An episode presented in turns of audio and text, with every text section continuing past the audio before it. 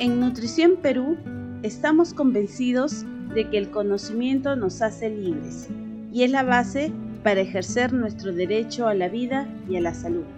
Por eso, decidimos por este su programa Nutrición es Vida.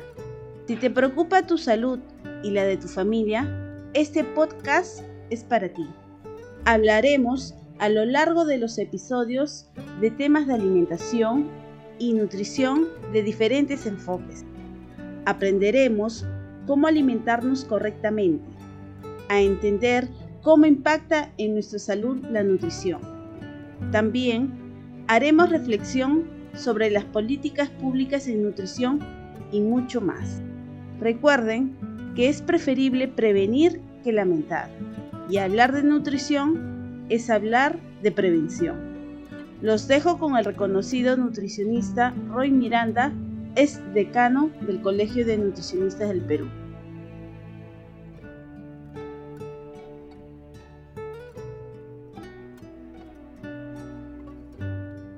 Hola y bienvenidos a este primer podcast. Soy el nutricionista Oscar Roy Miranda de nutricionperú.com. En este primer episodio vamos a tratar el tema de obesidad y COVID-19. Comencemos.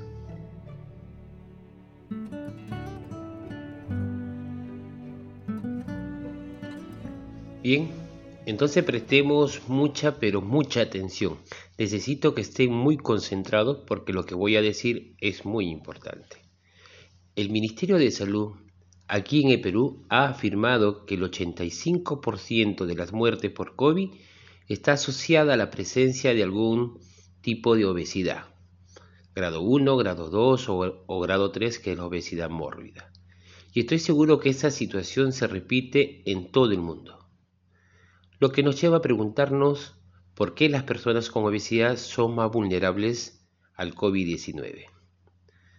Primero, debo señalar que la obesidad en sí ya es una enfermedad per se, que presenta un estado inflamatorio asociado con un aumento de citoquinas, lo que perjudica la respuesta del sistema inmunológico ante un agente infeccioso.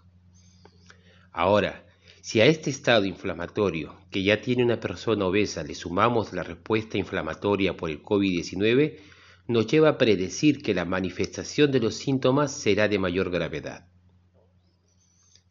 El siguiente mecanismo que se da en la relación obesidad y COVID tiene que ver con las investigaciones realizadas de cómo el coronavirus ingresa a nuestro organismo y se ha demostrado que lo hace a través de los receptores ECA, enzima convertidora de angiotensina 2, que están presentes en las células, especialmente en las células grasas.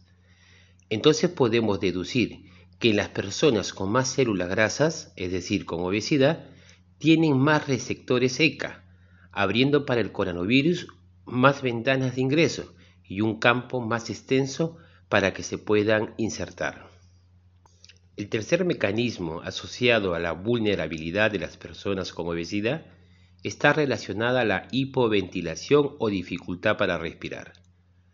Si eres una persona con obesidad, habrás notado que te falta el aire y te fatigas con facilidad. En las personas con obesidad es evidente la dificultad de respirar incluso al hablar, y esto se debe al exceso de tejido adiposo en las paredes torácicas, que no les permite respirar y comprime los pulmones y otros órganos. Al comprimirse el pulmón no tiene la capacidad de extenderse lo suficiente para captar más oxígeno o más aire, lo que provoca la hipoventilación. A esta situación preexistente le sumamos la dificultad de respirar por el COVID-19, entonces estamos frente a la necesidad de intubación y de cuidados intensivos.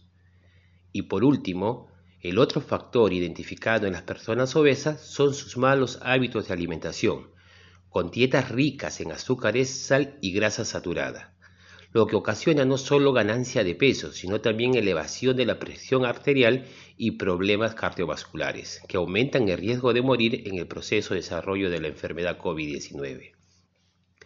Además, estos malos hábitos también incluyen dietas pobres en verduras y frutas, Así que tendremos personas más gorditas pero con un sistema inmune deficiente por la falta de vitaminas y minerales. Toda esta información podría provocarnos miedo y pánico y puede llevar a las personas a hacer dietas sin asesoría profesional y se aplican dietas restrictivas de alimentos que provocan la pérdida de peso por masa muscular y generan deficiencia de vitaminas y minerales y provoca daños en el organismo. Como consecuencia, afectan también su sistema inmune.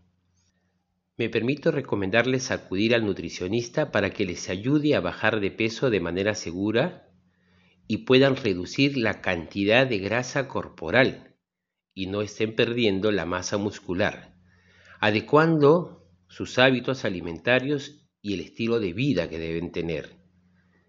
Las dietas no tienen por qué ser desabridas, no tienen por qué ser dietas feas.